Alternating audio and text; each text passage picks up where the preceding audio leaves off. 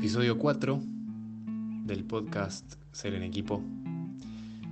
Construir en equipo y sacarle el romanticismo al camino emprendedor con Eugenia Euge Gonzalo. Euge Gonzalo dirige el estudio de diseño Volando, eh, que creó hace más o menos 8 o 9 años junto a su pareja. Ya es diseñadora, emprendedora, tiene 33 años. Y hablamos de su tránsito por la FACU, eh, por la FADU, eh, Facultad de Arquitectura, Diseño y Urbanismo, donde estudió diseño. Y también hablamos de la, creación, desde el estudio eh, y el crecimiento que tuvo en los últimos años, especialmente en estos últimos dos años y durante la pandemia. Hablamos de construir en equipo, de lo importante que fue para ella construir en compañía y también de, esto, de, desmitificar o sacarle el romanticismo al camino que, es emprender. Creo que tiene mucho para aportar, desde sostener el camino, eh, a pesar de, los miedos, de las incertidumbres. Eh, creo que tiene mucho para aportar también desde elegir el propio camino y, y también de bajar a tierra. Así que los dejo con la entrevista y espero que la disfruten.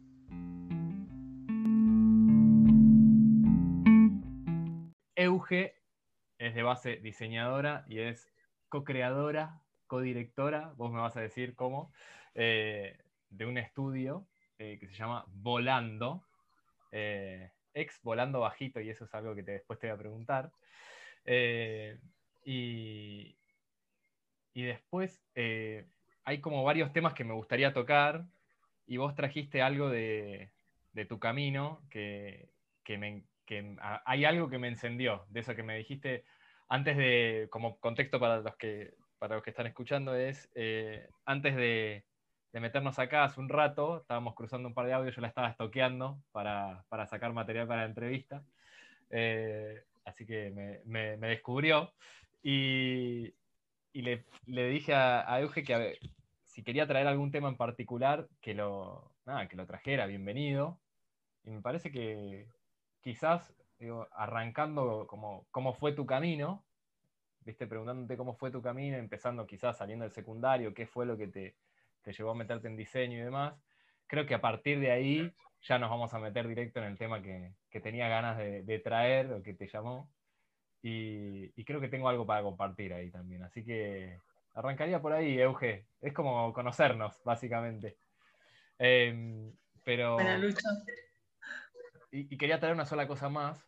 Eh, de, digo, ¿por qué, ¿por qué, me parecías una persona para estar acá en esta, en esta conversación? ¿Viste? Porque quería conocerte un poco más. Y es. Eh, a ver, nos conocimos en el, en el, programa de liderazgo consciente que, que dimos con SIL.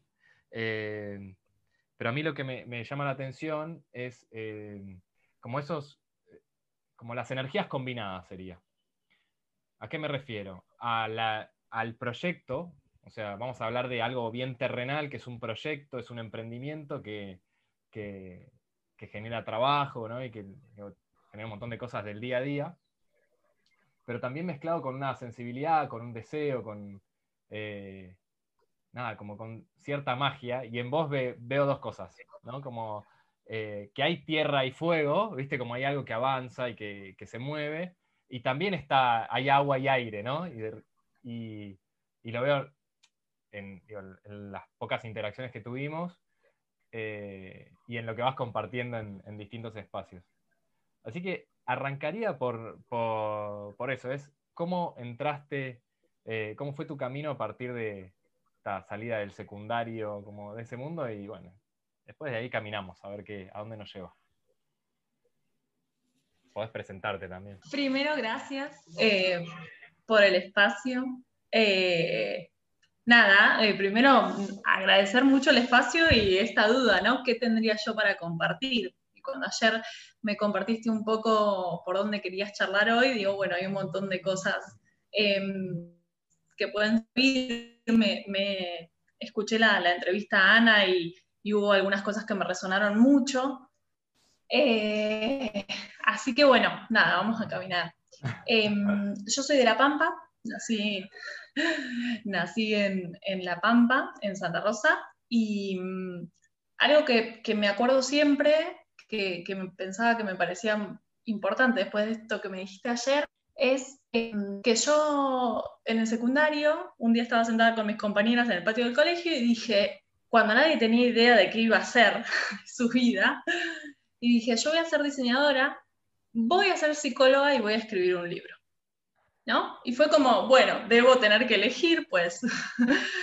Em, y quizás creo que estoy acá hoy porque a lo mejor no tuve que elegir, o yo creí que tenía que elegir, pero ahora estoy en un momento en el que creo que, que se puede todo. Digo, obviamente no estudié psicología, no haría, pero quizás en el entender que a mí lo que me gusta son las personas. Eh, entonces, partiendo desde ahí, uno puede acompañar de un montón de maneras. Digo, después vino la vida espiritual y quizás, sé, después estudié terapeuta, floral, hice un montón de otras cosas en paralelo, pero mm, a los 16 me escribí en la FAU, tuve que viajar em, a vivir acá a los 17 años sola eh, y fue todo un tema. Y el tema que te traía tenía que ver justamente con la FADU, que es la Facultad de Arquitectura, Diseño y Urbanismo, la Facultad de Diseño de la UBA, que fue lo que a mí me trajo acá, pero que a la vez em, esto me resuena y lo comparto, me parece la verdad, fue también muy terrible para mí, la FADU. Em, yo voy ser la escolta a un número, un numerito. Em, amo la FADU, amo que los diseñadores de mi estudio estudien ahí o de donde sea. Em, pero fue un golpe muy duro para mí eh, venir a una facultad tan grande y tan despersonalizada. No, digo, yo era la hija de, la vecina de, me crié en La Pampa, ¿no? Y acá nadie te conocía, empezar con los primeros, sé, un primer bochazo, ese tipo de cosas, eh, fueron difíciles para mí. Mm. Pero mm, quizás pensando, pensándolo hoy, em, yo hoy no ejerzo como diseñadora gráfica.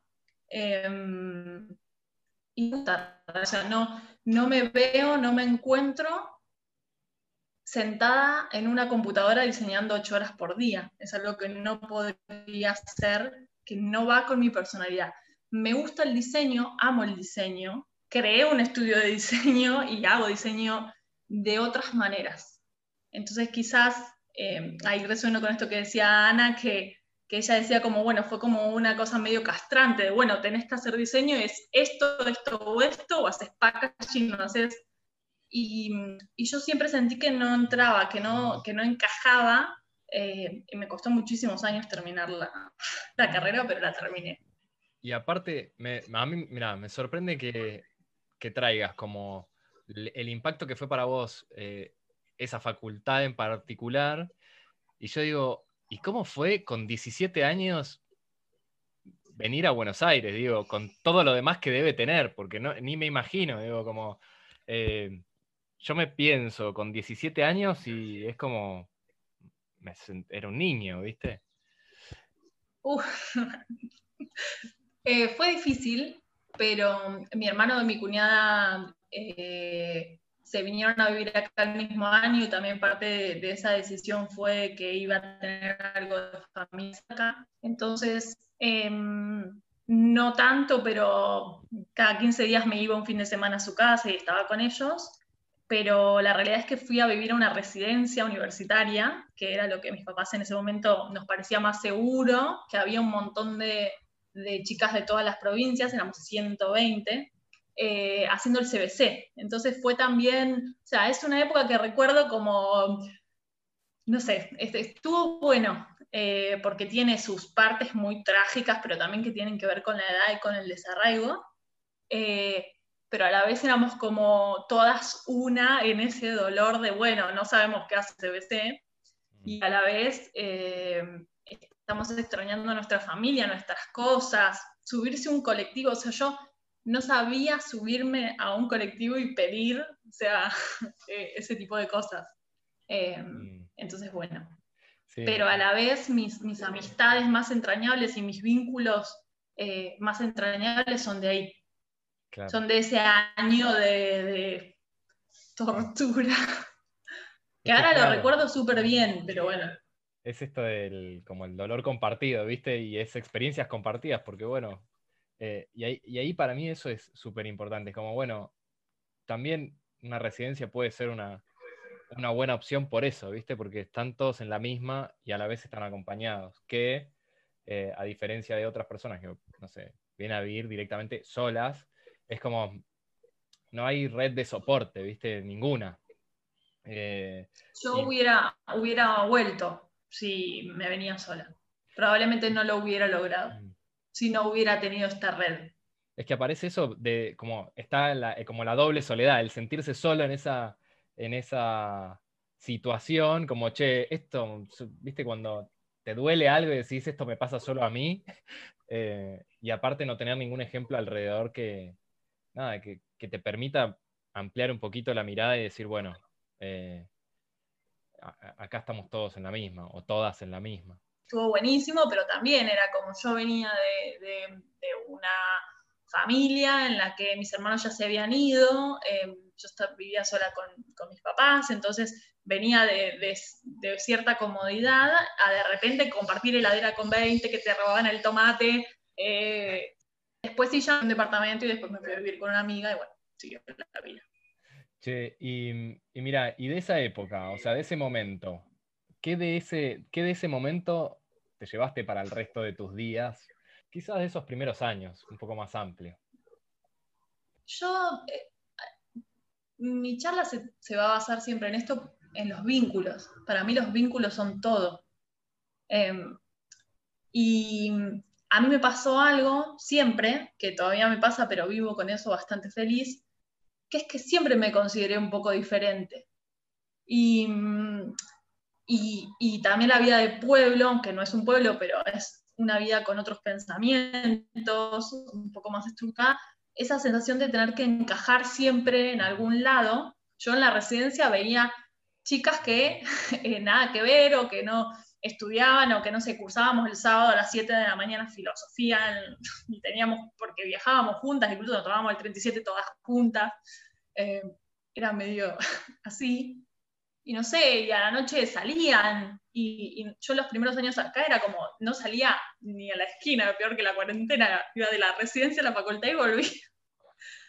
Pero mm, ver eh, ver otras cosas, cosas que yo nunca había aprendido, de las que nunca había hablado con nadie, eh, temáticas que, no existían, y digo, y de repente eh, dormía con quien hoy es mi mejor amiga, que venía de Puerto Madryn, y ella me decía, yo, las ballenas, ballenas no puedo estar, y era como, ¿qué? O sea, ¿de qué me hablas? Hasta que fui, viajé muchas veces y entendí lo que para ella era, patio de su casa, era ir a ver las ballenas, y era como, wow, qué conexión con ciertas cosas que yo nunca tuve porque no nací así.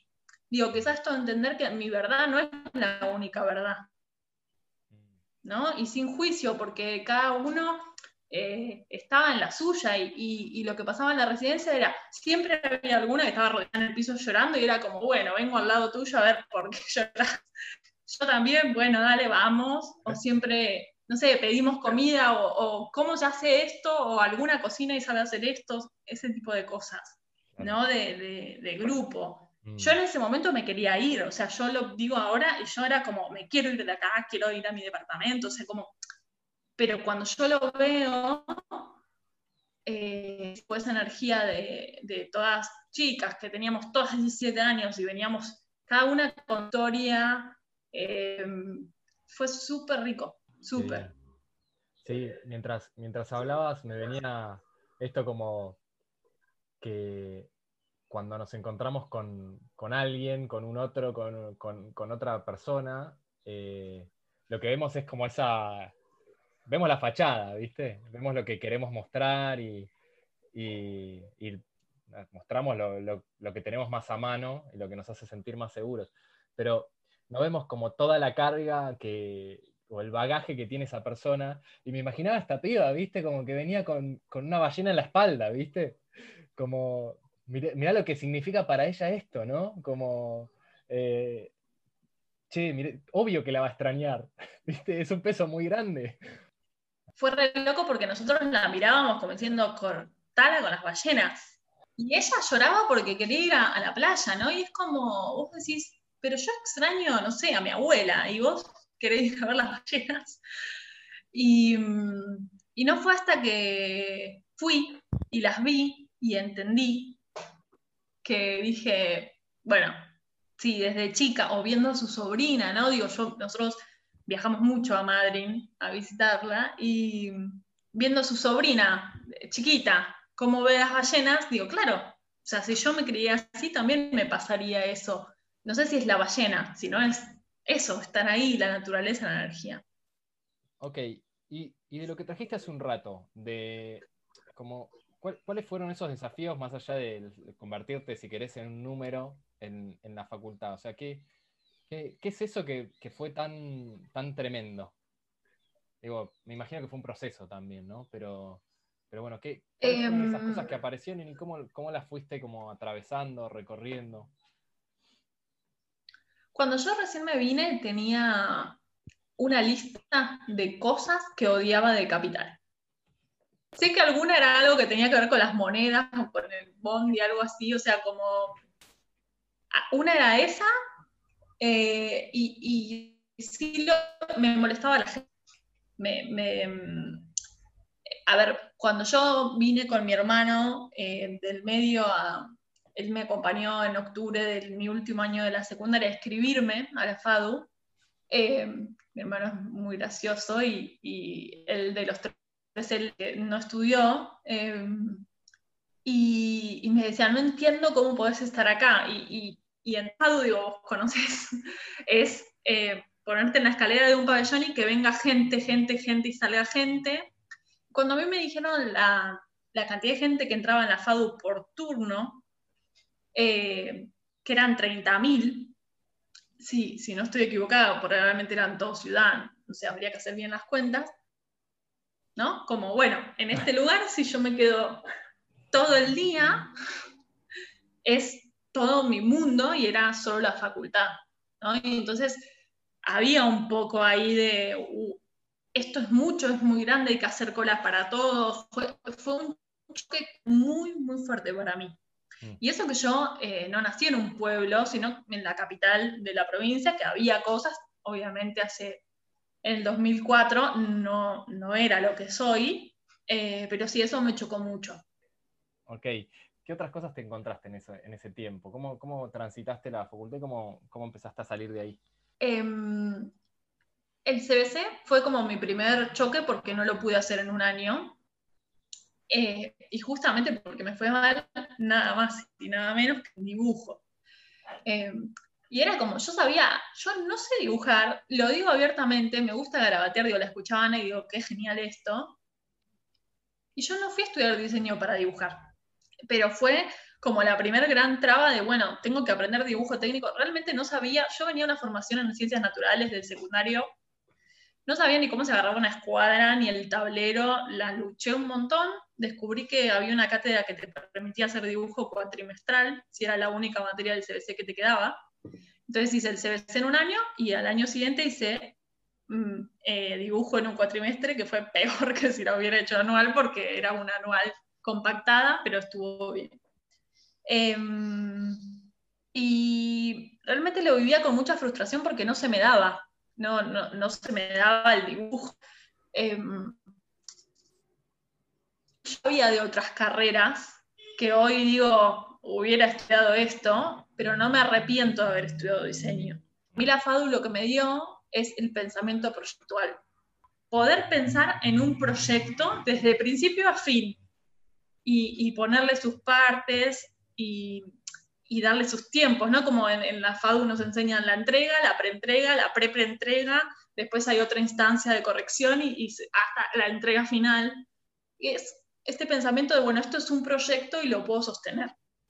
Eh, a mí la FADU me enseñó eso, a sostener, a aguantar, a no dormir, y, digo, entre esta gente o entre estos vínculos, mis compañeros de la FADU, mis amigos de la FADU, fueron eh, la otra banca o la otra pata de lo que me faltaba de mis amigas de allá y de mi familia, ¿no? Fue como, bueno, nadie va a entender esta carrera a la que no sabemos por qué nos metimos, porque no es medicina, eh, y entonces nadie entiende que si no estás rindiendo, ¿por qué estás siempre tan ocupado? Em, entonces, esos años para mí fueron estrés, o sea, como estar en constante sensación de, bueno, hay una entrega, y otra entrega, y era muy compartido, era muy, muy compartido. Por eso yo, eh, quizás ahora, oyéndome al hoy, siempre trato de que cuando en el estudio tenemos entregas o hay fechas importantes o lo que sea, no se viva así. Y eso también me dio el afado a mí. Entender cómo no quiero hacer ciertas cosas. Si no bueno, no es tan grave, ¿no? Para mí en ese momento, con 18 años, mi primer año de diseño, era la única de mi grupo de amigas que había podido viajar a estudiar. Era eh, la menor de mi familia, tenía una carga tan fuerte que tenía que estar bien sí o sí, ¿no? Si yo hoy volviera a estudiar, lo tomaría de otra manera. Haría menos materias juntas. Siempre se lo digo a las chicas que están estudiando diseño, que trabajan en el estudio. No se vuelvan tan locas porque no es tan grave. Mirá, em, como no, quiero dejar pasar algunas cosas que, me fueron pasando mientras te escuchaba, eh, que es, eh, a ver, me identifico mucho con tu proceso, con tu manera. Yo no sé si lo viví mucho con frustración, creo que me la viví más con angustia a la facultad, con mucha angustia, ¿viste? Y mucha exigencia. Y también, ¿viste? Como yo al contrario, digo, era como, me es natural dibujar y, la dibujé siempre, entonces era como, eh, y, tampoco iba a dibujar a la facultad, no, iba a aprender a eso. Eh, pero era cuando vi que las herramientas que yo tenía no eran las que tenía que tener, viste, como no importa si dibuja bien, todo bien, pero hay otras cosas por aprender, viste, eh, también me, di contra una pared. Pero escuchándote, lo más importante que me venía era como, eh, incluso también con, la primera parte eh, de la residencia, la palabra que me venía es, es empatía, ¿no? Como de nuevo, estamos todos sufriendo en este mismo barco, ¿viste? Como estamos a todos, porque las caras están ahí, las caras de, dolor, de sufrimiento, de angustia, de no saber, la ansiedad por terminar, el querer hacerlo bien, el, bueno, está bien, lo, mando así, no, pero mandar, y la cantidad de consejos que te dan tus compañeros, un profesor, eh, es como una mezcla que es, eh, digo, yo no terminé la facultad y creo que si hubiera tenido como, viste, un, apoyo de, ese estilo que me dijera como, che, eh, baja un cambio, no pasa nada, lo haces el año que viene, un año más no pasa nada, viste como, estás angustiado, estás frustrado, perfecto, mira, quédate un rato ahí porque, no, no, no, no dura para siempre la frustración, y si te quedas un rato ahí, la, la vas a atravesar más rápido, viste, como hasta es parte del proceso de aprendizaje. Todo lo que estás viviendo también es bien distinto a lo que estás acostumbrado en la escuela, en el colegio. Porque hay, salvo que vayas, haya sido una industrial, es empezás a tratar con materiales, con espacios distintos, con formas muy distintas de, estudiar, de aprender. Eh, usás todo el cuerpo porque eh, estás parado. Yo me acuerdo de estar 3 de la mañana eh, con tintas de grabado, aspirándomelas, sufriendo porque al otro día tenía que entregar, cortándome los dedos, viste, era como, no es una situación normal de, o un poco más normal de estar a las 12 de la noche leyendo. Eh, ¿Viste? Es otra cosa, es muy físico, pasando frío, ¿viste? Y, y todo eso suma, pero nadie te dice como, che, esto que estás viviendo es anormal, obvio que vas a estar incómodo anda de menos a más. No, busques un 8 un 10. Es, eh, primero, son otros pasitos. Y, el yo llegué a un punto límite con, la carrera. No tenía, tenía un par de amigos, pero eh, íbamos muy desfasados en las materias y demás. Y yo dejo la carrera en 2012, pero ponele mitad de año, y el, el, último mes y medio me acuerdo que no iba a clase. Iba a la facultad para que nadie en mi familia supiera que no estaba yendo a la facultad, eh, o no iba a clase, pero me escondía en el último piso del pabellón de exactas. O sea, es como... Es, Peor. Y es literal, ¿no? Es bien, bien eh, visceral, ¿no? Es totalmente escondido, que no me vean, ¿no? Que no me vean ni mis compañeros, que no me vean mi...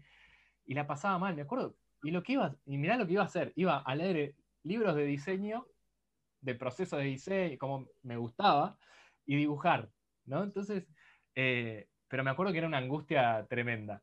Y creo que eso también, eh, como termina desarrollando, como me obligó a desarrollar otra pata de la empatía, ¿viste? Más allá de que después seguí aprendiendo un montón de cosas y cometí un millón de errores y no fui empático en mil millones de momentos. Pero eh, como estas emociones así a los extremos eh, que, me, generó ese, espacio. Y otras personas se lo vivían increíble y no entendía cómo hacían. Y yo tenía una envidia, digo, la concha de la lora, ¿cómo haces? ¿Viste? Y llegan a la entrega y estaban más descansados. Y, Bien esto de como a veces cuando presionás menos, ¿viste? Cuando le pones, como no le, no le pones toda la exigencia y toda tu vida depende de eso, sino que es como tiene su lugar, las cosas fluyen un poco más, no las bloqueás, ¿viste? Vos salís de tu propio camino, eh, pero me venían, me venían estas cosas. Tiene que ver con esto de que vos estudiás para hacer algo, ¿no? Entonces yo soy diseñadora gráfica de la UBA, y eso soy. Y entonces eso es una angustia tan grande, tan grande, porque si no sos eso, ¿qué sos? ¿No? Digo, bueno, yo estudio un montón esto y lo escucho un montón y es como, no, es parte, es la vocación, es parte. Si yo a los 17 hubiera sabido que no era tan de vida o muerte como yo lo viví, eh, hubiera tenido otros ocho años ahí adentro totalmente diferentes. Tuve ocho años ahí adentro. Sí, parece un, parece un montón y, en realidad eh, se, pueden, se puede vivir de, muy, de maneras muy distintas. Y también tiene que ver con el, como el camino marcado, lo que, está, lo que está marcado es que hay que hacer esto, ¿no? Como el próximo paso es la facultad. Y después te dedicas a eso. Y, si el para qué cambiara, ¿no? Como para qué carajo estás ahí adentro, eh, nada, quizás es para aprender algo que, va conmigo, que nada, como estoy probando, estoy experimentando, en vez de esta es la decisión, eh, es muy distinto, ¿no? Es como un, nada, estoy probando a ver qué onda, creo, creo que va por acá. Y, después en la vida termina siendo así, como bueno, che, no estoy cómodo acá, estoy más cómodo así, eh, preguntas un poco, hablas con alguien, te da una mirada y, quizás ese camino que querías soltar lo continúas eh, y de repente como, viste, como que caminaste tres cuadras y te encontraste con un espacio más lindo, viste, con una plaza, vendría a ser así la imagen, ¿no? Como de repente es, si te animás a sostener el camino, eh, no a toda costa, ¿no? Pero eh, dentro de determinados límites y de una manera determinada, quizás te encontrás con algo como como la luz al final del túnel, ¿viste? Como, como ese, ese espacio más, más rico en el que decís, che, pará, qué bueno que, sostuve ese camino un par de años, porque la verdad que ahora la estoy pasando bomba, ¿viste? Como, sí, era por acá. Sí, fue con incertidumbre, fue con dolor, pero de repente es, pero yo estaba seguro que era por acá. Ok, buenísimo. Em, y, eh, la palabra sostén también apareció y es... Eh, a mí, a mí me hubiera venido bien sostener desde ese lugar, ¿no? Como desde otro lugar, con más liviandad. Eh, y, bueno, pero después lo, aprendí de, otras formas, de otras maneras. Mira, eh, Euge, tenía, tenía ganas de, seguir por, eh, si es que no, tenés ninguna, ninguna reflexión más acerca de esto, me gustaría saber cómo surgió volando y más que el proyecto en sí me interesa eh, como, a ver, la relación con, Javier, ¿no? En esto. el estar con, digo, con un compañero, con una compañera, eh, y crear algo juntos, ¿no? Y vivir juntos, ¿viste? Como, es como toda la vida juntos. Esto era lo que me, surgía cuando, cuando pensaba en ustedes. Y digo, ¿cómo es eso, no? ¿Cómo fue crear eso? ¿Cómo fue crecer juntos? Eh, sería como volando lado B. Bueno, como te digo una cosa, te digo la otra, con respecto a la y, es algo que yo siempre cuento, y es que Orlando nació en el bar del tercer piso de la FAD, al ¿no? O sea, como, como yo digo una cosa, digo la otra. Eh, la FADU me ha dado los mejores vínculos, entre ellos Javier, y, las mejores ideas también, ¿no? Em, Javier es mi pareja, em, éramos compañeros de la FACU, em, hicimos juntos algunas materias, yo tuve un problema de salud eh, grave en el que quedé internada eh, por unos coágulos en la pierna y, Javi me salvó, siempre lo digo, las entregas de tipografía porque tenía mis archivos y, bueno, entregó por mí, no perdí el año de la facultad gracias a eso. Y ese año, en 2010, nos pusimos novio.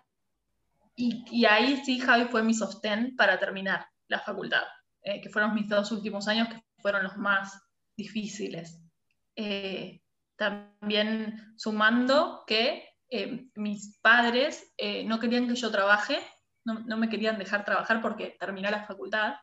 Y para mí eso empezó a ser un peso cada vez más, más, más grande hasta que un día me agarró el chifle, fui a Santa Rosa y les dije, yo voy a hacer lo que yo quiera. Así que empecé a estar de cosas random, eh, y algo que me parece muy importante fue que terminé renunciando en todos mis trabajos. Eh, no sirvo para ser empleada. Eh, siempre terminaba trayendo muchas ideas a mis jefes que después mis jefes no ejecutaban. Trabajé en un call center, trabajé haciendo los stickers que van pegados atrás de los autos, que fue mi primer trabajo oficial de diseñadora, que eran la familia. Em, lo cuento porque fue todo en la misma línea de tiempo, que nació volando. En 2012, que tenía que cursar diseño 3, que era la, eh, era la materia final, em, y marketing, que era la materia que me había dejado eh, para el final, porque sabía que yo con diseño no me iba a recibir, sino el único 9 de mi carrera fue el oral de marketing, que fue el día que me recibí no dejé diseño 3 para recibirme, sino que me dejé un final para después. Cosa de que si salía algo mal, mi familia tenía que viajar, digo, era todo un eh, acontecimiento. Entonces, en abril del 2012, yo estaba trabajando en, haciendo estos stickers de los autos, vinilos para las habitaciones y bla. Dije, llego. No llego, nosotros con Javi ya ese año nos fuimos a vivir. Eh, y bueno, yo te banco, cortá con el trabajo y recibite. ya era como un peso todo, todo tan pesado. Eh, y dije, listo, renuncié en fin de marzo, terminé con los stickers. Em, y dije, bueno, listo, me dedico a la FADU 100%. Al segundo día de, dedicarme a la FADU al 100%, estaba girando por mi casa que no sabía qué hacer. Em, y estábamos con, con Javi en, en, la Facu en, en, un recreo y le dije, tenemos que hacer algo nuestro. Fue como, y, y tengo el boceto todavía de, de, ese primer logo que lo hice yo ahí. Em, y fue como en ningún lugar, digo, yo venía muy frustrada de mi trabajo de los stickers, ¿no? Como si esto es ser diseñador gráfico en un trabajo, mm, no, me gusta mucho, porque propongo ideas proyectuales justamente y no, no, bueno, se sticker,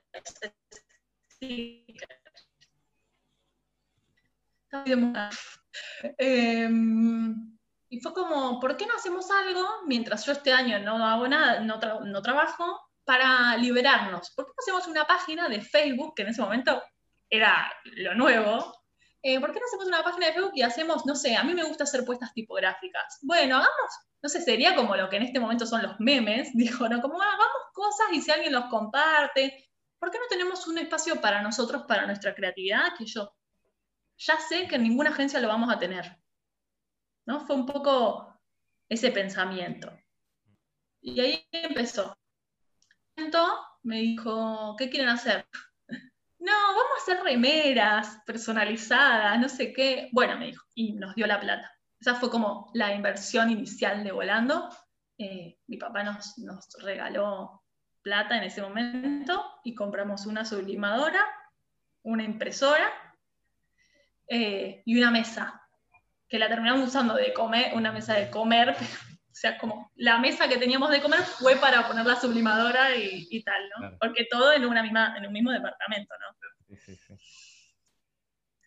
Y y empezamos así, a hacer remeras.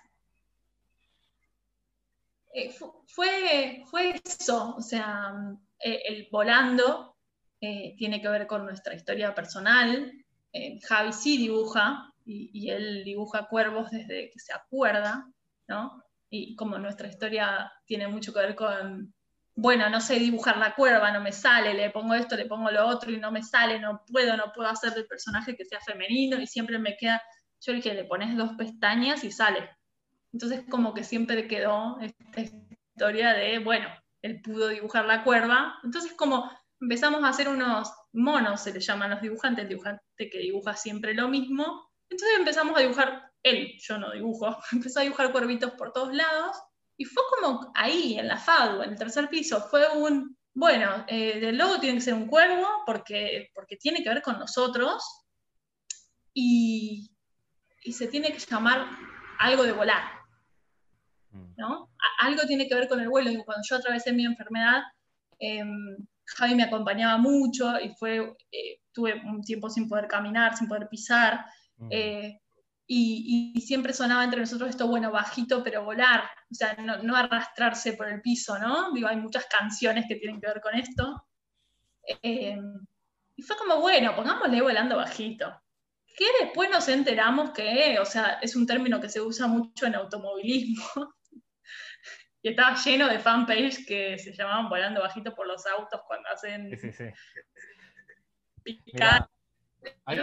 acá hay un montón de cosas que, me parece, viste, como en un momento dijiste, bueno, compramos la sublimadora, viste, y hiciste como un, gesto como si, viste, como era, e, e, era como un inicio humilde.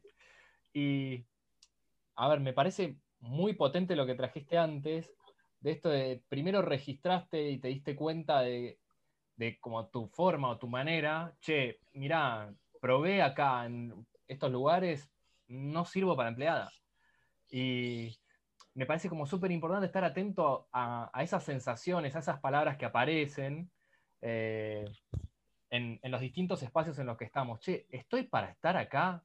¿Qué, es lo que no me está? Viste que decís, che, estoy incómodo. ¿Qué, es eso? ¿Viste? Como ponerse curioso o curiosa y, y verlo, ¿no? Como ponerle palabras. Y después, esto es, tenemos que hacer algo nuestro. ¿Viste? Como me parece una frase como súper potente. Es una de esas frases que abre camino, ¿viste? Decís, che, tenemos que hacer algo nuestro. Y abre una posibilidad. Eh, y, es como registro y después crearon un espacio para ustedes. Es, sí, estoy trabajando para otro, pero necesito un espacio para mí, ¿viste? Y te hiciste espacio con tu familia y espacio con eh, espacio para para tu creatividad, ¿no?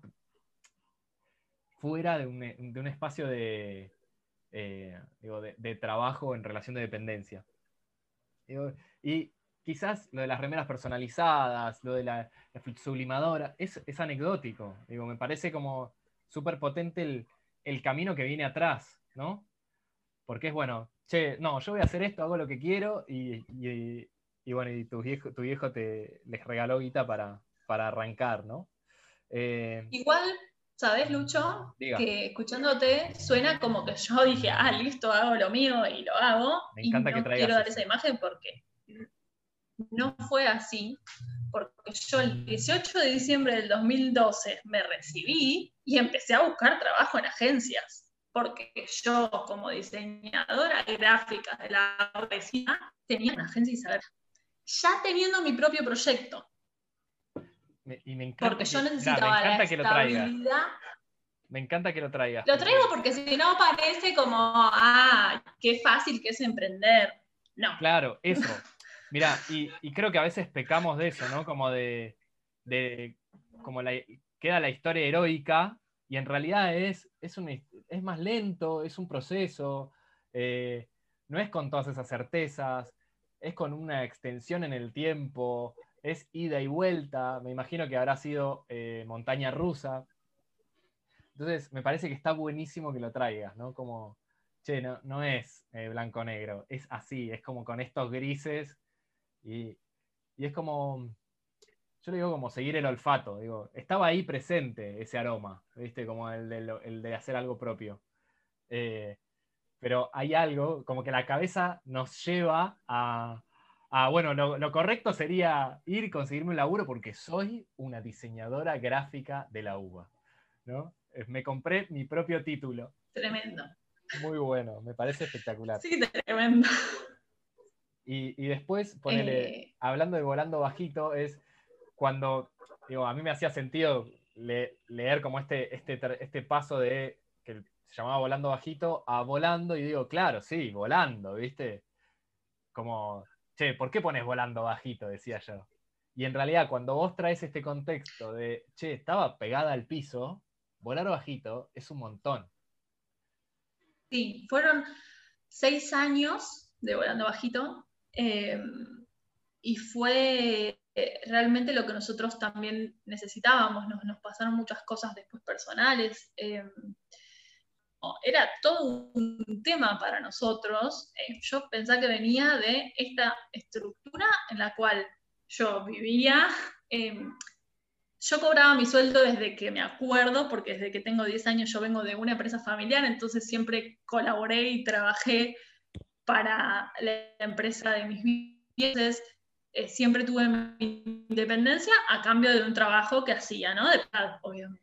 Em, pero a los 17, todo eso se cortó, dejo de trabajar en el transporte y me vengo acá a que me mantengan, ¿no? Entonces, eh, eso para mí fue muy fuerte y una súper mochila y también con la premisa de no trabajes, yo entiendo completamente por qué mis padres lo hicieron y no tengo ningún juicio con respecto a eso. Pero para mí era un peso tan terrible porque además de que me bancaban económicamente, a mí me iba mal en la facultad. O sea, la primera vez que, que un anual que tuve que hacer de vuelta morfología, fue como, tengo que estar otro año acá y mi mamá que no entendía me decía, ¿no la puedes rendir libre? Y era como, porque yo rendí libre, mi, mamá estudió ciencias de la educación y nunca pisó la FADU, solo entró el día que me recibí. Entonces, para mí, con toda la culpa que yo cargaba, era muy difícil explicar que no se podía rendir libre morfología. O sea, ni, que me iban a dar otra oportunidad. O sea, tremendo. Entonces, el tema de para mí siempre porque por eso el último año de la carrera dije, no, por favor, me lleva lo que me lleve, pero yo me quiero bancar, que igual tampoco podía, obviamente, con un trabajo de call center, bancarme, vivir acá, el departamento, un montón de cosas, pero fue como empezar a respirar. Entonces, volando en algún punto también fue como un, bueno, esto en algún momento va a ser lo que realmente soy, que no solo vivimos nosotros, sino nueve personas de eso, ¿no? Entonces, em, nosotros en 2013 eh, yo entré a trabajar en una agencia para Purina, para hacer eh, vidrieras de veterinarias con perritos muy hermosos. Y no me gustaba estar ahí. Mm. Y Javi trabajaba de administración, o sea, de contable, en un lugar en el cual estaba desde el secundario en Wilme. Entonces estábamos los dos tan tremendamente agobiados. Javi decía, no, cuando cumpla 10 años en el trabajo, eh, renuncio es fin del 2013. Y ahí voy a tener esto y esto, ¿no? Como todo muy dos ascendentes capricornios, bueno, vamos a organizar esto así y así. Em, y la cuestión fue que em, yo me cansé de Purina también, eh, mi jefe no, divino, pero no, no, yo no podía. Empezó a crecer medio solo, ¿no? Como, como nosotros, toda la frustración que teníamos de nuestros trabajos, cargábamos ahí, era como hacíamos, empezamos haciendo remeras, después logos, después candibar, y empezó a hacer una mezcla de cosas que, bueno, lo que nos pedían hacíamos, me haces la tarjetita para, como diseñador, ¿no? Y otra vez me encontré en esta situación que dije, volando me necesita. Ya como nosotros le hablamos, teníamos un peluche que está acá de un cuervo al cual hablamos, eh, y dije, renuncio de vuelta, me dedico al 100. Ok, y ahora para siempre. Yo no vuelvo a ir a ningún trabajo. Bueno, a los tres días, eh, cuatro días de, eso, em, Javi tuvo como un tema de estrés y dijo, tengo que renunciar al trabajo, no aguanto más. Y no eran los 10 años que habíamos planeado y no había retiro y no teníamos un peso. Y esto también lo traigo porque por esta romantización del emprendedor que hay. Eh, entonces nos sentamos llorando, o sea, fueron épocas medio tremendas, mm. y dijimos, bueno, ¿qué hacemos? Em, Javi renunció sin avisar en el trabajo, un trabajo de 10 años, o sea, como todo muy fuerte. Y fue como, tengo un sueldo y nada más. Yo sabía que estaba la posibilidad de mis viejos, pero dije, no, esto nos lo debemos a nosotros. Entonces, como Javi todavía tenía sus cuentas del banco de, la empresa, fue como, a ver, ¿cuánta plata nos da el banco? O sea, esto que estoy contando, nada que ver con el, pero es el lado B y es realmente lo que no se ve. Fue bueno, ok, pidamos un préstamo al banco encima, o sea, y veamos qué hacemos. Entonces sacamos números, números, Excel, Excel, Excel, y nunca nadie supo, digo, mi mamá si me escucha se va a estar enterando ahora, em, dijimos, bueno, tenemos tres meses. O sea, tenemos tres meses de alquiler y si no, cualquiera de los dos se va a trabajar. Eso para nosotros eh, nunca fue un problema. O sea, si a mí vos mañana me decís, che, Euge, volando, no va, tenés que ir a, a trabajar a tal lado, no me hace ningún problema. Creo que eso también tiene mucho que ver con cómo nos va. ¿No? Como, bueno, pero dijimos, tenemos que ponerle todo el foco a volando. No puede ser que nos pidan remera, candibar, eh, y estamos cobrando lo mismo un logo que una remera que, que, da un valor enorme a una empresa. O sea, y era todo 300 pesos, me acuerdo como que, ¿cómo puede ser que todo valga 300 pesos? Estoy hablando de 300 pesos hace 8 años. Y, y ese fue el momento bisagra para nosotros. Mm. En 2013 eh, estábamos cumpliendo un año de volando y los dos sin trabajo. Y ahí fue como, bueno, ahora son tres meses. Si en tres meses no podemos recuperar, o sea, nos habíamos hecho hasta el de, bueno, ok, eh, tenemos para pagar las cuotas del crédito también, ¿no? Como, bueno, hay que pagar esto. Em, al mes ya era otra de la historia. y mira, ¿y qué, vas sintiendo mientras, mientras lo vas contando? Me, me parece que todo fue necesario. Igual que lo de la facu, igual que lo de la residencia. Nada hoy sería sin todo eso. Mm. Me parece que yo, yo siento que nosotros sentamos la base de volando ese día, cuando dijimos, bueno, esto ya no es un chiste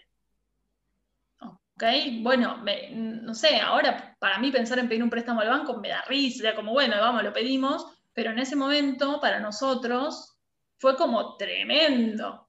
O sea, también con muy poca información, con nadie técnico que nos ayude y además, digamos, como hasta vergüenza. ¿no? Fue como una prueba eh, interna para nosotros dos. Mm. Eh, también como pareja, de, de, repente estar conviviendo todo el día y trabajando y hablando con los clientes. Eh, Mira, yo me quedé con, con esos momentos en los que lloraron juntos. Eh, viste, como en esto también de sacarle el romanticismo al camino, al emprendedor, a las decisiones, viste, como sacarle el romanticismo, viene con todo eso. Y, me acuerdo de, me, hiciste, me acordé un momento en el que yo estaba muy mal en el laburo, como eh, ahí en gobierno yo estaba coordinando equipo y demás, y, me acuerdo de, una charla con, mi mujer diciéndole, eh, yo también tengo miedo, y los dos terminando llorando, viste, como también miedo a la escasez, a, lo que podía pasar, a no poder sostener. Eh, y, después al otro día volver a trabajar. Eh, con, digo, quizás eh, un poco más descomprimido por haber sacado algunas cosas afuera, pero con eso mucho más presente, ¿viste? Como el miedo apalabrado, las lágrimas en, afuera y, nada, y como todavía conversaciones pendientes. Entonces, me gusta esto que, traes de sacarle el romanticismo, porque viene con, toda, con, todas estas, no sé, tormentas también, todo ese, camino. Eh, bien. Y, y, a ver, ¿qué pasó? O sea, ¿en dónde estamos hoy? Vamos a hacer así un fast forward y... hoy estamos, acabamos de constituir una SRL eh, con otro socio, Francisco, que trabaja con nosotros hace dos años, que también para nosotros ha sido todo un tema dejar de ser Euge y Javi y entender que si no es en equipo, no es. Em, y estamos con seis personas que trabajan, colaboran con nosotros. Eh, ah, como lo cuento y es súper fuerte pensar, o sea, hacer tan rápido desde ese día en que dijimos, bueno, saquemos este crédito y si no, chau, a pensar ahora, bueno, eh, estoy acá con la FIP y 700 trámites a ver el banco de que haya un banco con una cuenta que se llame Estudio Volando y ya no sea eh, es fuerte. Em, pero fue un proceso que sí o sí eh, fue con compañía. Em, eso también, ¿no? Este romanticismo de, ay, yo emprendo solo, digo, lo que yo hago en Volando es asesorar a emprendedores hace ocho años y medio y escucho todos los días historias de emprendedores, no es sin equipo. Em, yo, entiendo que se puede emprender solo, pero necesitas aunque sea equipo externo. Em, y también depende mucho de lo que quieras al final. O sea, digo, porque también... perdón, el sonido externo. No se escucha, ¿eh? casi que no se escucha. Ah, Mira, así como, como lo estoy escuchando de fondo, parece como que están comprando, compro cocina, compro, pero muy, Acá va a pasar por adelante. Muy, muy de lejos, muy, muy de lejos. Bueno, hablando de emprendedores, ¿no? Ahora va, ahora va a pasar por adelante de mi casa y lo van a escuchar. Esto está grabado. Ahí va. Mira, y de esto se trata para mí, este, este, estas conversaciones, o lo que me gustaría que pase es eso, como sacarle el romanticismo. Esto no es perfecto, es, es que esté hecho también, ¿viste? Que, compartamos la historia, eh, como salga, quizás con mala conexión en algunos momentos y con un señor que está en camioneta comprando... Eh, Compra todos los días algo distinto, eso es como, se reinventa. No le tiene miedo al cambio, no le tiene miedo al cambio. No. Eh, no, esto me, reinteresa compartir esto porque si no va a quedar como esto, ah, Euge, Javi, bla, volando bajito. Pero eso era lo que yo quería como mostrar en este fast forward, ¿viste? Como eh, lo que vemos hoy es, vemos el, perfil de Instagram, vemos la página, ¿viste? Como, y, nos pasa esto, creo que en general nos pasa que como que somos poco memoriosos o no, no estamos atentos a, esa, a ese bagaje que, con el que venimos todos. La, la, ballena de la que hablábamos hace un rato, ¿no? El Puerto Madryn entero en la espalda de alguien. Y, y es parece, che, desde que tomamos la decisión, digo, eh, que con mucho estrés, con llanto, eh, decidimos como pedir un, pedir un préstamo y a ver qué pasaba en tres meses, de repente es, bueno, pasaron nueve años y está, che, hay nueve personas, estamos en una SRL, parece una pavada, pero pasaron nueve años y en el medio me imagino que pasó de todo eh, y está bueno como esto, parece que las cosas fueran un evento único, ¿viste? Que fuera eh, algo de, nuevo, de la noche a la mañana. Y, quizás en esto de elegir el propio camino, eh, de, alguna manera ir, más que creando, es construyendo la vida que, te fuiste imaginando o que fuiste mm, como olfateando y diciendo, bueno, va por acá. Eh, no, no, es algo que es como, lo manifiesto ahora, ¿no? Como, viste, como si fuera tan mágico. Y, y yo no digo que no esté la intención y que no haya como una parte de conectarse con el corazón de lo que querés como que se vea en la realidad, pero, pero también es caminar, ¿no? Como también es eh, hacer el camino y dar cada pasito y, encontrarte con, las piedras y, bueno, eh, como atravesar el camino. Para, nosotros cada paso eh, es el paso. Yo hoy estoy empezando a aprender lo que son un millón de cosas que, para mí recién empieza, ¿no? Esto, o sea, no, yo no creo que por decirte, bueno, hicimos una SR, esto acaba de nacer. Eh, y esa es la, premisa que mantenemos siempre, un conformismo, porque no es eso, todo lo contrario, cada paso se celebra eh, y cada paso se celebra de más. Eh, pero mm, digo, hay como estos hitos, bueno, hay que definir eh, que necesitamos que otras personas, nosotros siempre nos imaginamos volando como un equipo multidisciplinario, siempre supimos que no íbamos a ser nosotros dos y por eso le pusimos Javi y Euge estudiado no sé qué, ¿no? Siempre supimos que, necesitábamos otras personas.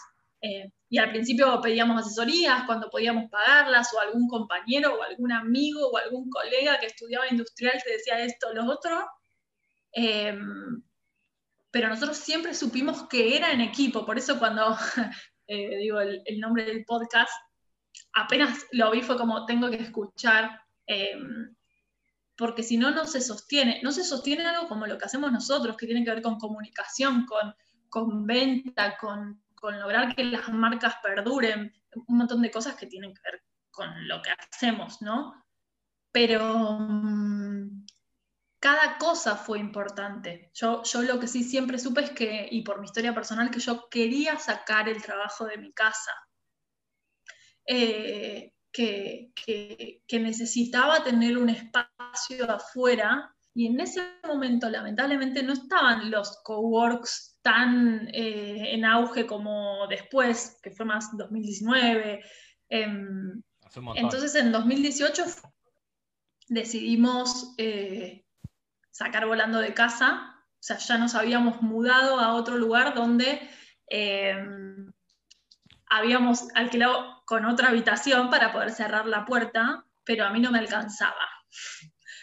Eh, y en eso yo siempre fui muy tenaz porque mm, yo viví con una empresa dentro de mi casa eh, y recién el año que yo me vine a estudiar sacaron el transporte de mi casa. y yo no, quería o sea, como aprendí muchas cosas que sí quería, eh, sabía que no quería eh, que en mi casa esté el trabajo. Pues la cuarentena me encontró de vuelta en esta situación, pero viviéndola más como algo esporádico.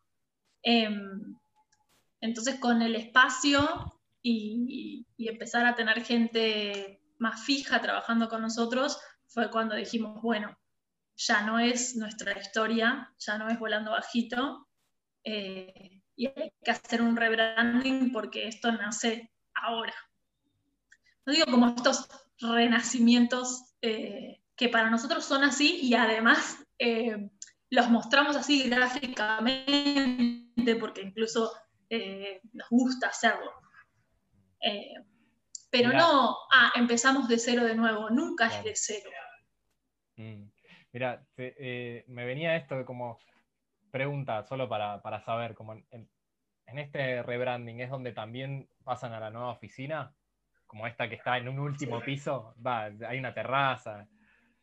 No, en 2018 nos fuimos a un PH acá cerca, en colegiales, eh, que fue el primer lugar que tuvo volando. Bien. Ojo, también lo mismo, eh, era eh, un PH de techos muy altos, muy lindo, que antes era una panadería, que tuvimos que ponerle mucha plata, ahí apareció otro préstamo, muchas horas para que quedara bien, y estaba medio escondido, ¿no?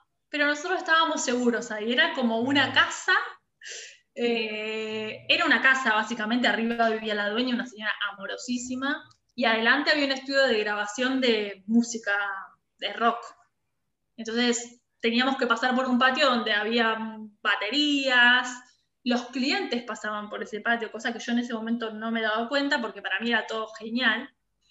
Eh, como esto, ¿no? Como cada paso espectacular. Para mí Zárraga fue eh, espectacular. O sea, para mí eh, ese lugar, las paredes de ladrillo, era hermosísimo. Y ahí empezó a trabajar Frank con nosotros, que es nuestro socio, que empezó a aportar un montón de valor con una vista un poco más analítica que las nuestras. y empezamos como a armar otra cosa eh, voy a ir más rápido, pero bueno, Zárraga se llovía eh, de arriba, porque es un lugar viejo, se inundaba de abajo, se nos inundaba el estudio de fotos cuando llovía, pero bueno, ¿no? Como mucho miedo. yo lo veo ahora y digo, ¿por qué no nos fuimos antes?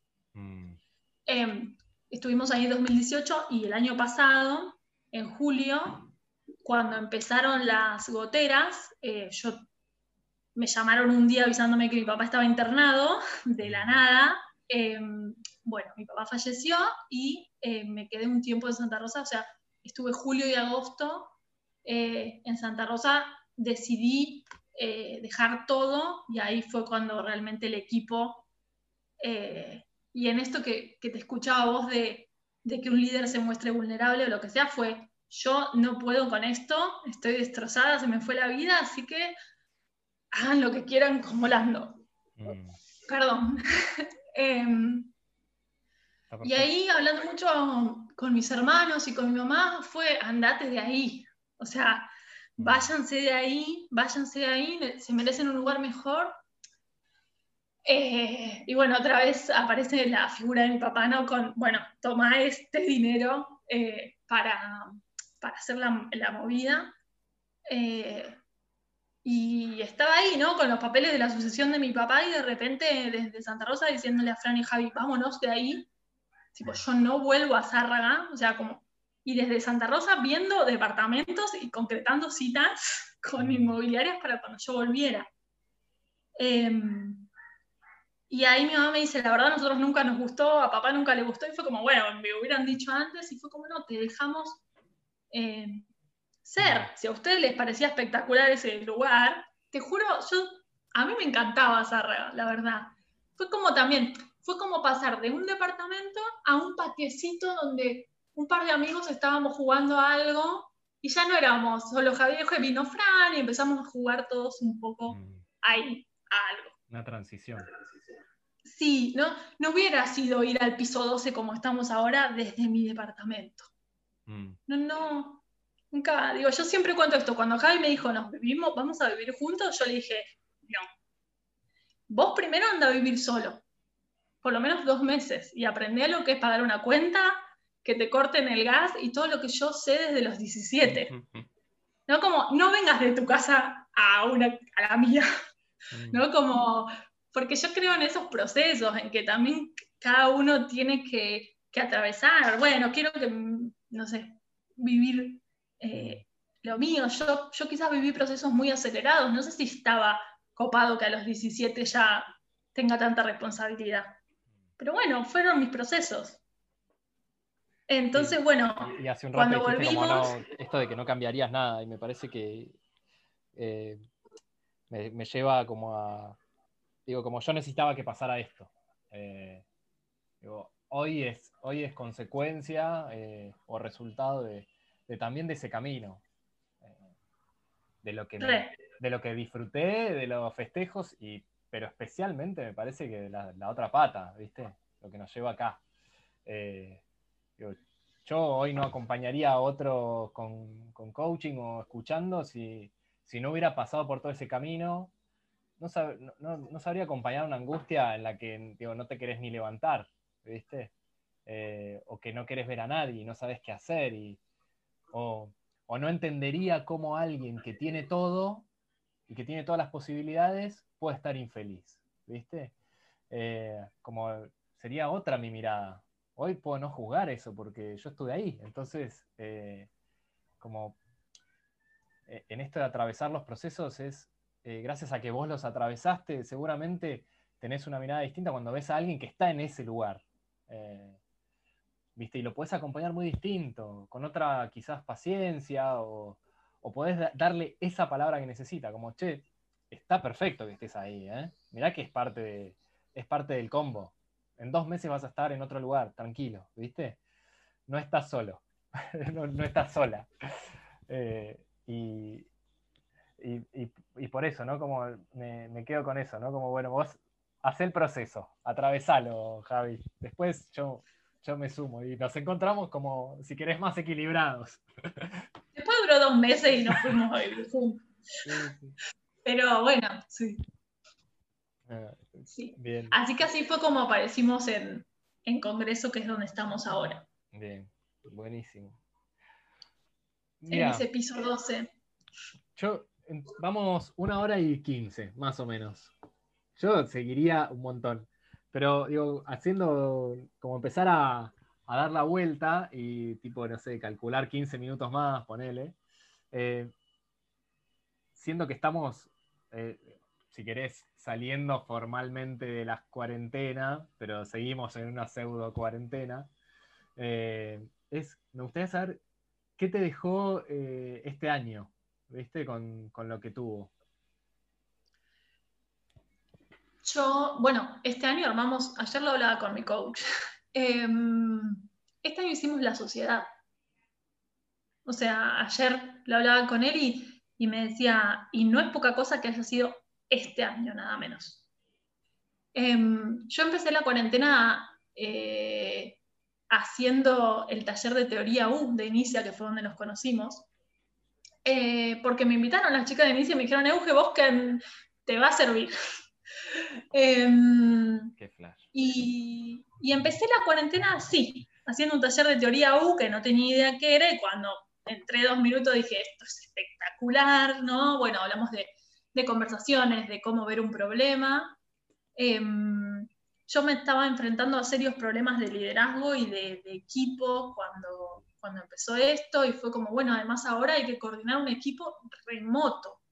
Eh, como, bueno, sí, son 15 días. No, después no son 15 días. Eh, y, y, además para nosotros fue, digo, nosotros para los tres fue muy fuerte sostener a los clientes que buscan en nosotros no solo eh, lo técnico, sino también somos hasta sostén emocional mucho, mi, lugar es más ese también en Volando, eh, porque sus negocios cerraban. Y, ante sostener esa angustia y además nosotros que, que estábamos los tres haciendo Excel porque decíamos, se nos caen los clientes, ¿qué hacemos? Y fue un, volver para adentro, eh, muchas más conversaciones entre nosotros, empezamos a plantear más formalmente la sociedad, que en abril era imposible para nosotros pensar por cuestiones de costos, ponernos a hacerlo, pero fue como, bueno, tomémonos este tiempo para pensar. Y de repente cuando los tres le dimos la energía, la energía, la energía, eso empezó a suceder.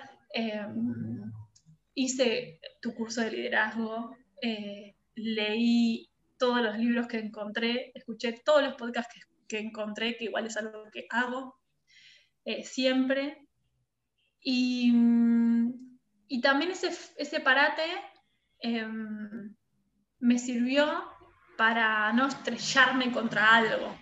Veníamos en un nivel de crecimiento muy acelerado. Desde que pasó lo de que nos mudamos a Congreso, incluso nuestra energía cambió radicalmente porque fuimos de un pH que se llovía, que yo no me daba cuenta, o sea, estando ahí no nos dábamos cuenta, pero ibas al baño, que eran estas casitas tipo chorizo, y vas al baño y estás fuera y en invierno hacía frío para ir al baño, o si llovía tenías que cruzar mojándote, a de repente estar en una oficina con seguridad, eh, en, un en el último piso de un edificio de oficina, en Cabildo y Congreso, que ves el cielo eh, nosotros están al lado, se paran en la baranda.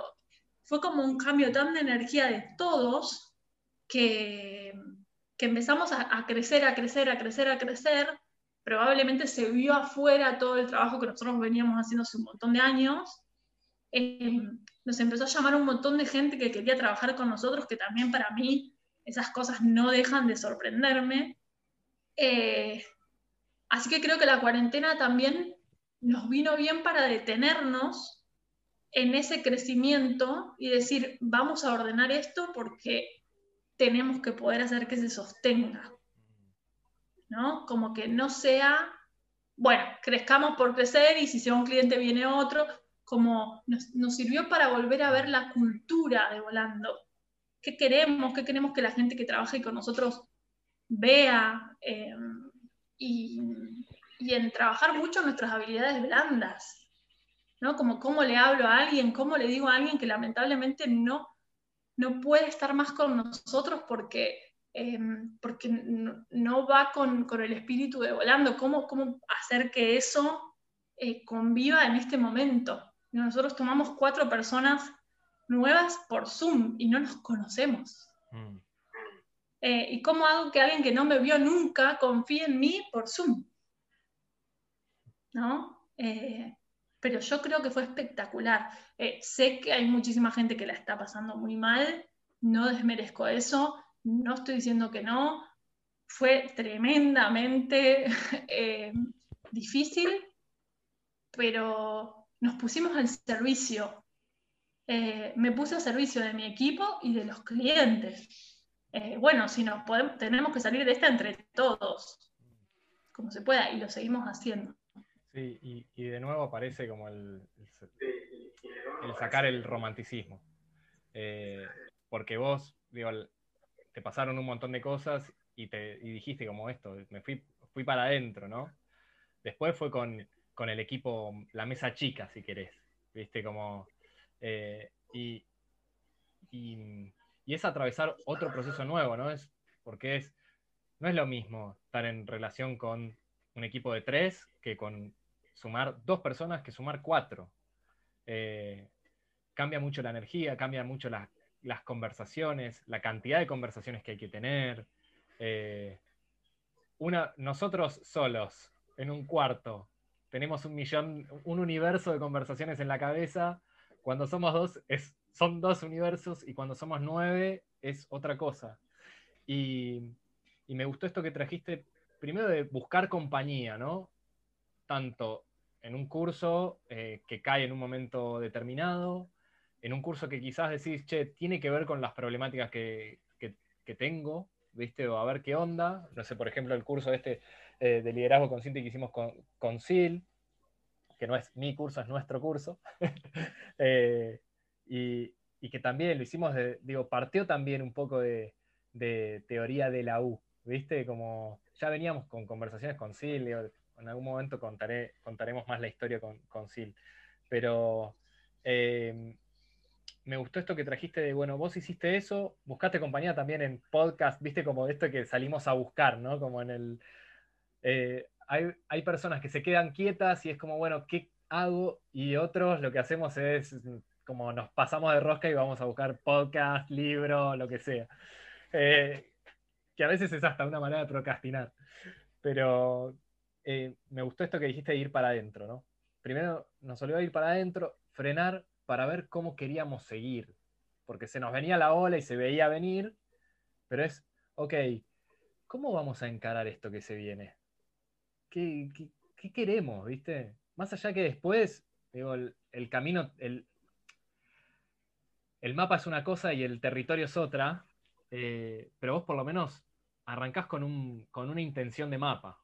Eh, y es muy importante hacerse esas preguntas. Eh, ok, SRL es...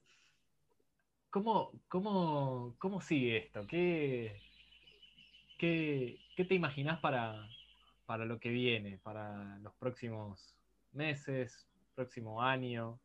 Así como, ¿cómo estás encarando esa, ese, este futuro próximo? Trato de, mm, yo soy muy ansiosa, entonces trato de vivir el día a día y eso me lo enseñó mucho la cuarentena. No sabemos qué va a pasar, tenemos obviamente un rumbo em, estipulado, pero trato de, pensar em, hoy, qué pasa hoy, cómo está mi equipo hoy, em, cómo están mis socios hoy eh, y con qué pequeño paso podemos seguir. La realidad es que hoy el hermoso estudio que tenemos, chico, eh, y, la realidad es que no, cuando se vuelve a la realidad no entramos los nueve ahí. Eh, y también es como, upa, no, no, no, hicimos unos murales no queremos ir de acá. Y es como, estamos en todas esas conversaciones y también son conversaciones de cómo realmente tenemos que pensar esto ahora, sí, si no sabemos qué va a pasar. Entonces, em, tratamos eh, de pensar en el día a día y en el paso que sigue. ¿sí? Em, para nosotros lo más importante ahora es que nuestros colaboradores estén bien, eh, que los chicos estén contentos de trabajar con nosotros y que puedan ver esa cultura. Eh, entonces nuestra primera idea es poder empezar a volver despacio, digo como a muy corto plazo. están viniendo de a uno, como ya está habilitado, pero em, yo lo que, yo lo que quiero de volando es que estemos juntos, ¿no? Hay como algo, para mí volando significa gente contenta haciendo cosas que le gusten. No importa si es hacer copies, hacer una gráfica, prender un anuncio, hacer un video hablando a cámara en Instagram o leyendo un libro en el balcón. Para mí, a volando, digo, nosotros somos una empresa de servicio entonces, el servicio lo damos personas. Eh, para mí lo que importa es que las personas que están conmigo estén bien, conmigo, que digo conmigo, como volando, que eligen levantarse todas las mañanas y decir, bueno, yo quiero seguir acá. A mí lo que si hoy hay algo que me tiene sin dormir o que me, me preocupa del futuro de volando es eso, eh, que, que quienes están en volando sepan lo que volando es y, después el cliente termina siendo anecdótico. Si hoy estamos trabajando para este, para aquel, los amamos a todos y les vamos a dar el 100 a todos. Pero para mí la cultura de, alguien que está estudiando la FADU y me diga, yo quiero trabajar con vos, eh, yo estuve ahí. ¿no? Y cuando hablo con las chicas y, a veces me hablan de un trabajo y yo les digo, ¿y cómo tal fue la entrega? Y, y soy la más anti-líder de todos los líderes, pero porque en el medio de, no sé, del Cyberman le digo, che, ¿y entraste ayer y qué onda? Pásame. Em, porque me interesa eso, a mí. Después, por supuesto que hay fechas límite y no es que no me importa trabajar. Yo lo que sé hoy es que necesito una mesita un poco más grande para que podamos tener distancia social y volver y terminar de acomodar un poco la oficina y conocer en persona a la gente que me bancó toda esta cuarentena. Eh, y no tomar mate, pues no se puede, pero bueno, cada uno con su mate. Eh, y eso, para mí, desde donde yo lo veo, es mi posición. No, pero está buenísimo lo que traes. Eh, y de hecho, hace un rato habías dicho, ¿no? Como cada paso es el paso, ¿viste? Y sí, sí, hago los Excels para ver qué escenarios posibles hay y, anticiparme un poco, pero como soy ansiosa, necesito poner el foco en el próximo paso y no estar eh, en el fin del, 2020, del 2021. Eh, no, la verdad que iría cerrando. Eh, me gustaría saber qué te, qué, te llevas de, este, de esta conversación. Yo me llevo un millón de cosas, pero me gustaría saber qué te llevas vos de esta conversación. Lo que te dije antes, reafirmo que cada paso que se da es por algo. Suena un poco místico, pero... Em, y en todas las cosas que te conté siempre había gente alrededor, ¿no? Como que quizás sea a mí los, cuando me senté con mis compañeras de secundaria a decirles, quiero escribir un libro y quiero ser psicóloga y quiero hacer diseños, y si hoy pienso que tienen esas cosas en común, eh, tienen que ver con algo humano, eh, no dije quiero, no sé, ser contadora. No, total. Eh, me llevo eh, quizás también más calma de, justamente lo que te digo, reafirmármelo a mí. Cada paso es el que tiene que ser. Como te dije, yo soy muy ansiosa y sí miro el Excel y sí pienso mucho en el 2021. Eh, lo, que te comparto o comparto para el que haya llegado hasta acá es que no sirve de nada. Sirve, hay que ver el próximo paso, hay que tener un plan, si no. Pero en el día a día eso genera mucha angustia. Sí, es, eso, es como, es desde donde también, eh, como haces ese plan. Es desde el miedo y desde la angustia o desde, bueno, tener presente que es, ok, este, es el, este va a ser el mapa, puede pasar esto y me puedo sorprender. Como hago el mapa y también lo puedo soltar. Eh, como mantener la flexibilidad. Eh, sí, yo, si querés, como resumiría esta conversación en, en, en que es, eh, el camino es mejor en compañía, ¿viste? tanto a nivel ayuda como a nivel Digo, ayuda para crecer como ayuda para eh, dejarse sostener o en los momentos difíciles como tener un, hombro, un, alguien en quien apoyarse. Aunque sea una persona que está en la misma que nosotros, ¿viste? En el mismo lugar.